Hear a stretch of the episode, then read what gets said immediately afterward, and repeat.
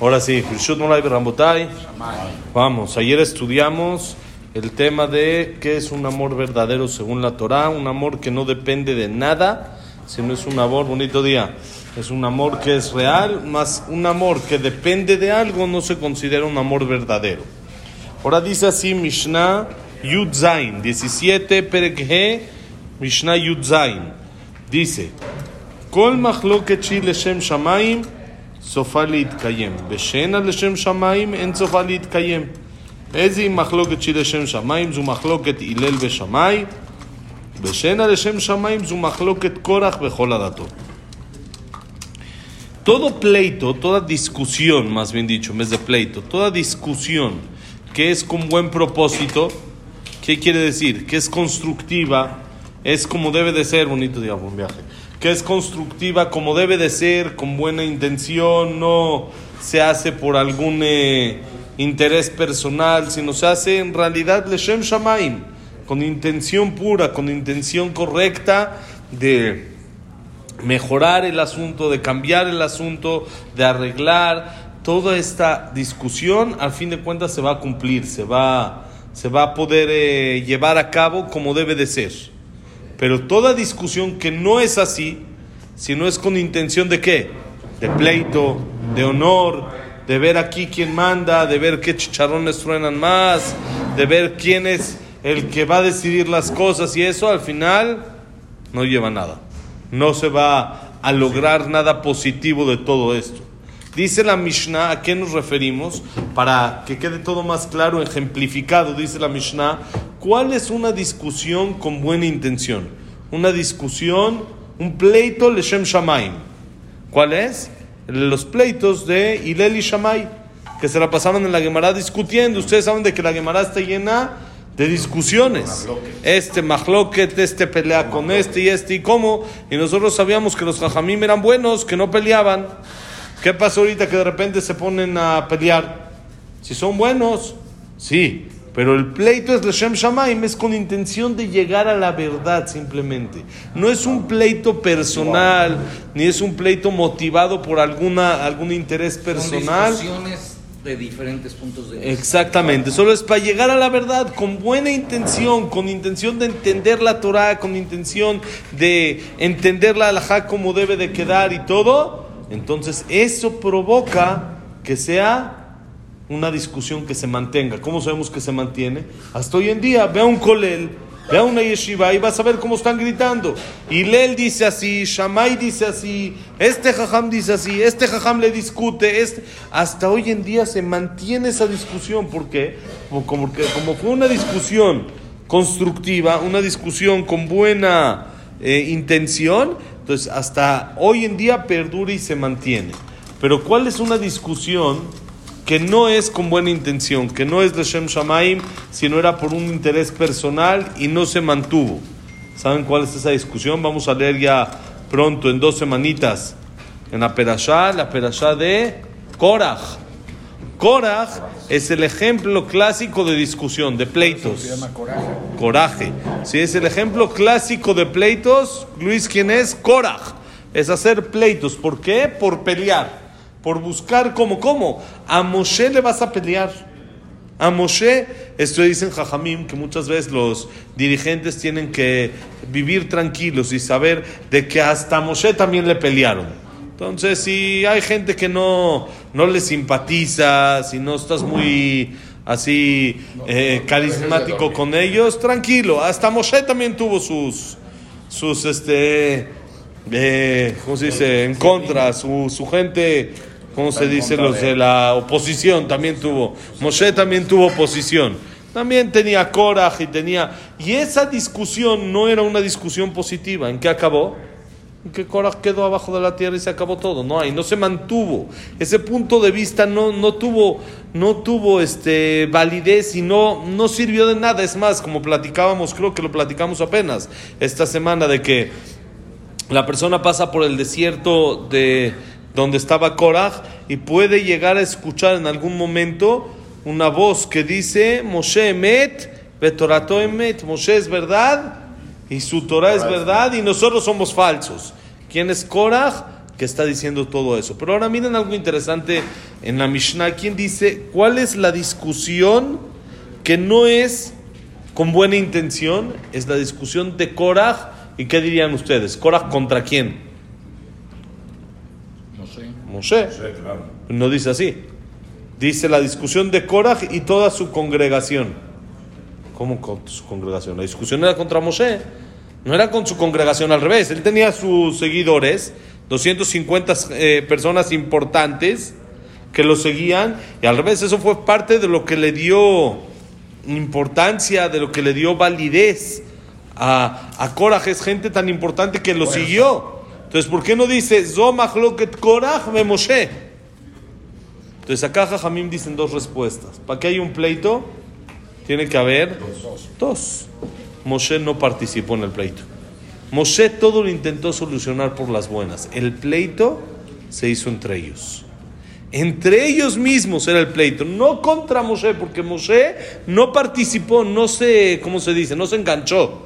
¿sí? No se enganchó con el pleito, sino intentó solucionar. Dijo, mira, Korah, ven, siéntate, vamos a platicar, te voy a explicar. No soy yo el que decide, pásale, ¿sí? Te voy a decir, no decidí yo que, que yo tengo que poner a este dirigente, sino Hashem me dijo, vamos a explicarlo, vamos a aclarar los puntos. Y Moshe no quería discusión. Entonces, no es el pleito de Korah con Moshe porque Moshe no participó. Es el pleito de Korah y toda su congregación.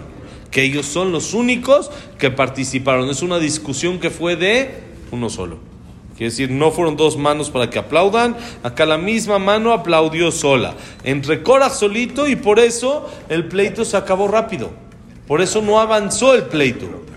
Ahí quedó. ¿Por qué? porque la otra mano no aplaudió. Entonces, cuando la otra mano no aplaude, el, play, el pleito automáticamente se, frena. Ya, se frenó, se acabó. Jajamín dicen, otra explicación, dice, toda la congregación de Korah, ¿qué querían? Todos querían ser dirigentes. Ese era el pleito. Que por qué Moshe va a ser dirigente, todos podemos ser. Pues entre ellos mismos también había pleito. Porque entre ellos se peleaban, ¿quién es el dirigente? ¿Quién va a ser el que va a ir a las elecciones del 2024? Entre ellos mismos se pelean, entre los mismos partidos no tienen claro quién es, entre ellos mismos se están peleando quién debe de ser. No es que es un, una un pleito entre dos, sino entre ellos mismos se agarraban y se peleaban. Por eso es la majlok de Korah, Baadato. Korah y su congregación, no Korah con Moshe. Moshe no participó en el pleito porque el pleito que el, punto de vista de Moshe sí fue positivo, sí fue constructivo, sí era el Shem Shamaim, y por eso el pleito acabó de manera rápida, Moti. Fácil, acabó sin alargar mucho, ¿por qué? Porque solo hubo uno que participó. Solo fue Coraje y su congregación, un punto de vista. Sí eran 250, pero era un lado y no había contrincante, porque Moshe dijo, yo no quiero pleito, no hago Saben de que ustedes, de que hablamos la semana pasada de Rav Gershon Eldestein, Zecher Tzadik Bekadosh Libraja, que falleció a los 100 años la semana pasada, mencionamos este punto, el siempre todo era por las buenas. Todo shalom, todo era hacer paz, todo era sin pleitos, todo tranquilo, todo sin discusión, todo lo que vamos a arreglar, temas políticos difíciles dentro del gobierno. Había discusiones, hay veces entre, eh, en perspectiva, en, en, en ashkafá, en visión de vida entre él y otros jajamim. Y muchas veces él, siendo el jajam más grande, cedía para que no se haga pleito. si yo no voy a hacer pleito. Las cosas con pleito no funcionan. No funcionan. Se necesita, se dice, la última Mishnah de todas las Mishnayot. La última que dice, hay mucha verajá que Hashem quiere bajar al mundo pero necesita un recipiente para que recaiga esa verajá.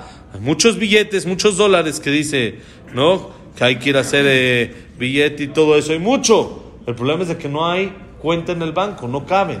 ¿Por qué? ¿Cuál es el recipiente que mantiene toda la verajá? Dice la Mishnah, no, el shalom, en la paz. Si no hay paz, no hay nada. No hay nada. Toda la verajá que llega al mundo se desparrama, se cae.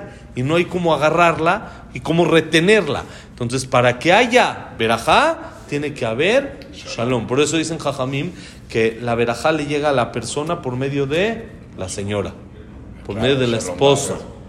La esposa es la que trae la verajá a la persona. Uno dice, yo voy a trabajar y yo hago yo esto y ella está ahí. Por ella es por quien llega la verajá. ¿Por qué? porque cuando hay shalom entre uno y su esposa, se dan cuenta, todo fluye, fluye más, todo, es más, más, más tranquilo, todo más bonito y todo fluye y llega a Berajá por medio de la señora, ¿ok? Bueno, vamos a la siguiente Mishnah, Mishnah Yudzain. Kol amezake tarabim en het val yadot. Vekol amachti tarabim en maspikim biyadol la asot. Moshe zaha בזיקה את הרבים, זכות הרבים תלוי בו, שנאמר צדקת השם עשה ומשפטה בן ישראל. ירובעם בנבט חטא והחטיא את הרבים. חטא הרבים תלוי בו, שנאמר על חטאות ירובעם אשר חטא ואשר החטיא את ישראל. מיren qué bonito. Toda persona que mezaque tarabim. ¿Qué es mezaque tarabim? Mezaque tarabim es de que le da méritos a los demás. Provoca que las demás personas puedan tener méritos. Por ejemplo, una persona estuvo en la clase, Baruch Hashem escuchó la clase, o le llegó una clase por WhatsApp y le gustó, y la comparte a demás personas, que ellos también tengan el zehut de escuchar palabras de Torah. Es, esta persona está haciendo que otros tengan méritos por medio de él. No necesita uno ser el jajá más grande del mundo para dar una plática a dos mil personas e influenciar sobre ellas. No necesita. La persona siendo quien es puede influenciar a su alrededor, a su gente que tiene y mandar una clase o decir una palabra o algo bonito que escuchó o darle un apoyo a otra persona. Eso es lezakot et arabim. ¿sí? hacer zikuy arabim, hacer que otras personas ganen méritos y ganen también acercamiento a Hashem. La persona que hace esto, Hashem le ayuda a que no peque. En Het va aliado. No viene un pecado por su mano. Él no va a ser nunca el motor de un pecado. Él va a ser pasivo, nunca va a ser el que impulsa a los demás a pecar. Nunca va a ser el motor, el pre- prepulsor, se dice, el, el- el que, el que eh, provoque, el que amerite, el que haga una así para que todos pequen. Esto le va a ayudar cuando él apoya a los demás a ser mejor, porque es automático. Dice Hashem, si tú apoyas a que los demás cambien, ¿cómo voy a poner por medio de ti un tropiezo para los demás, que los demás caigan y que tú seas el motor de todos los errores? No puedes ser tú el motor de los errores. Pero toda persona que al revés provoca que los demás pequen, no solo que él peca, él hace que otros también pequen. Va a hacer algo malo y se jala al cuate. Para que otro también, ¿sí? como dijo Shlomo Amelech, Tamut Nafshi im Pelishtim. Si ya me voy a morir yo, que se mueran los Pelishtim también conmigo. ¿Qué hizo Shimshon? Sansón, ¿qué hizo? Cuando lo agarraron, le cortaron el pelo, se quedó sin fuerza. ¿Qué le hicieron? Lo agarraron y se burlaron de él, lo, lo amarraron a dos columnas de un como teatro, de una explanada grande de los Pelishtim, de los filisteos, y se reunió ahí mucha gente a ver cómo estaba amarrado y no se podía mover, en forma de burla. Dijo Shimshon, Barminal lo cegaron, ¿sí? le hicieron muchos sufrimientos muy feos y muy fuertes. Dijo Shimshon, hasta acá, es el momento. Si ya no puedo, ya no tengo tanta fuerza para guerrear, ya se quedó ciego Barminán, ya le pasó todo eso, dices, momento, ¿qué voy a hacer? Voy a tirar toda la explanada, voy a tirar todo el teatro este, lo voy a tumbar porque estaba amarrado de las columnas. Si él rompe las columnas, se cae, todo. Dijo Shimshon, Tamot Nafshi Impelishim, que yo me muera, pues también se le va a caer encima de él junto con todos los demás. Voy a aprovechar para matar a todos los demás. Entonces así mucha gente hace en lo negativo. Lo hizo. Jaló, jaló, jaló las columnas, se fue todo para abajo y murieron ahí muchísimos pelishtim junto con él. Él también ahí murió, pero ya él ya estaba Barminan ciego, ya no tenía fuerza. Ya, exactamente, ya lo estaban matando, pero dijo ya, suficiente, voy a aprovechar. Y eso es lo que hizo Shimshon. Entonces dicen, hay gente que lo hace para el lado negativo. Tamot nafshim pelishtim. Si yo me voy a equivocar, no quiero que me castiguen solo, que el castigo se reparta. Me llevo a otro de corbata y vámonos. Esta persona que Mahtieta Rabim se le va a complicar hacer teshuva. Le cierran las puertas de la teshuva. ¿Por qué? Porque él, él va, a, va a decir, bueno, ya todos, dice la Gemara, sus alumnos van a estar siendo castigados y él va a estar gozando. Porque él ya hizo alumnos, él ya se llevó a varias personas a que se equivoquen y ya se los llevó de corbata. Entonces dice la Gemara, no está bonito que todos sus alumnos a los que les provocó el mal, ellos estén bien y él está tranquilo gozando, entonces le cierran las puertas de la teshuva. No es que es imposible, puede hacer teshuva, se puede arrepentir, pero se le complica. Le ponen trabas, le ponen trabas para hacer teshuva. ¿Por qué? Pues porque él provocó que otras personas pequen también. Dice la Mishnah, Moshe Rabenu, él tuvo mérito. Y él le dio el mérito al público. Nos trajo la Torah, hizo todo lo que hizo Moshe Rabenu. ¿Saben qué, qué pasó con él? Zehuta Rabim Taluibo. Todo el mérito del pueblo es para él, depende de él. Hoy en día uno estudia Torah, ¿a quién le pagan? A Moshe. Porque ¿por qué puedo estudiar Torah? Porque Moshe Rabenu la trajo al mundo, si no, ¿cómo podría? Entonces, todas clases de Torah que hay hoy en el mundo, le siguen pagando más y más a Moshe.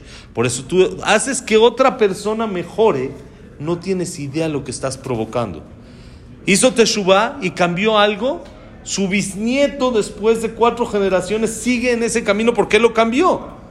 Te siguen pagando a ti porque el bisnieto está haciendo eso que está haciendo. Porque por quién el bisnieto lo pudo hacer?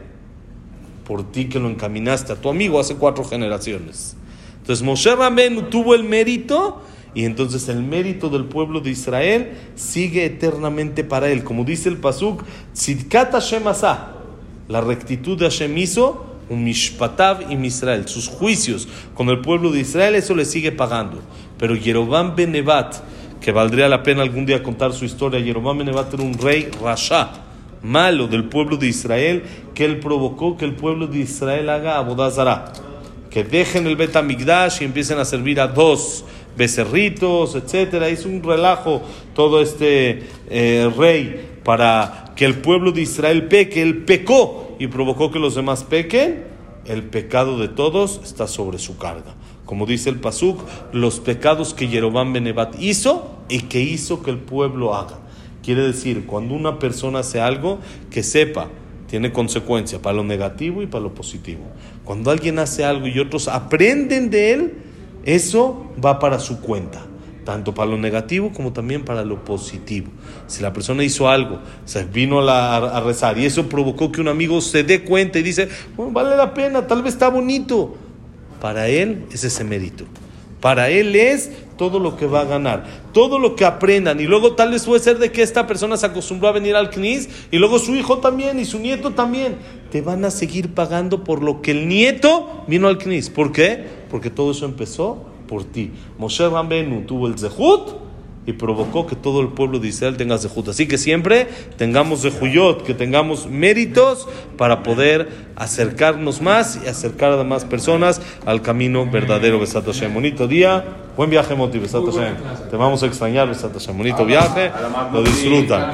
Buen viaje. Ah, para que salga todo listo. Besat Hashem, que la clase sea para Shelema, un segundo de una persona que están operando ahorita es Have Gittel Bas Sara Sheindel. Sí, está, para que tenga refuerzo. Shelema. Ahorita que la están operando una hija de un amigo, Besat Hashem, que la están operando para que tenga refuerzo Besat Hashem. Que sea también, sin compararle, Ilun Ishmat, Abraham Ben Adel, Sarabat Miriam, Esther Bat Miriam. ¿Quién más? Víctor Jaime Tatif Kler Bat Sarah Shaya Ben Janet, Yosef Ben Janet, Yosef Ben Dora. Y Leilun Ishmat, Frida Bat Miriam. Eh, había otra, no tú sabes la otra que tiene. Como Frida Bat Miriam. Luego David Esra Ben María, Eliao Ben Bahía, Eduardo Ben Bahía, Tzchak Abraham Susana, Luna Bat Sarah, Samuel Ben Amelia, Silva Semul Batadra Simcha, Jack Ben Selja, Cecilia Bat Salja, eh, Silvia Semul Batadra Simcha dijimos. ¿Quién más? Sí, Leilun Ishmat.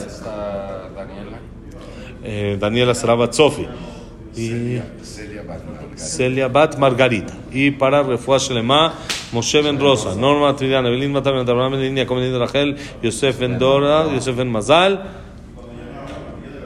Evelyn Bat Débora, Débora Bat Yafa, Jack Ben Eva. ¿Quién más? Refuah Shelema, Yosef Ben Sharon, Yosef Pepe Ben Margarita Simcha. ¿Ya estamos? Refuah Shelema. Bueno, Berajá y Atzlajá para todo Israel. Bonito día, señores. Todo lo bueno.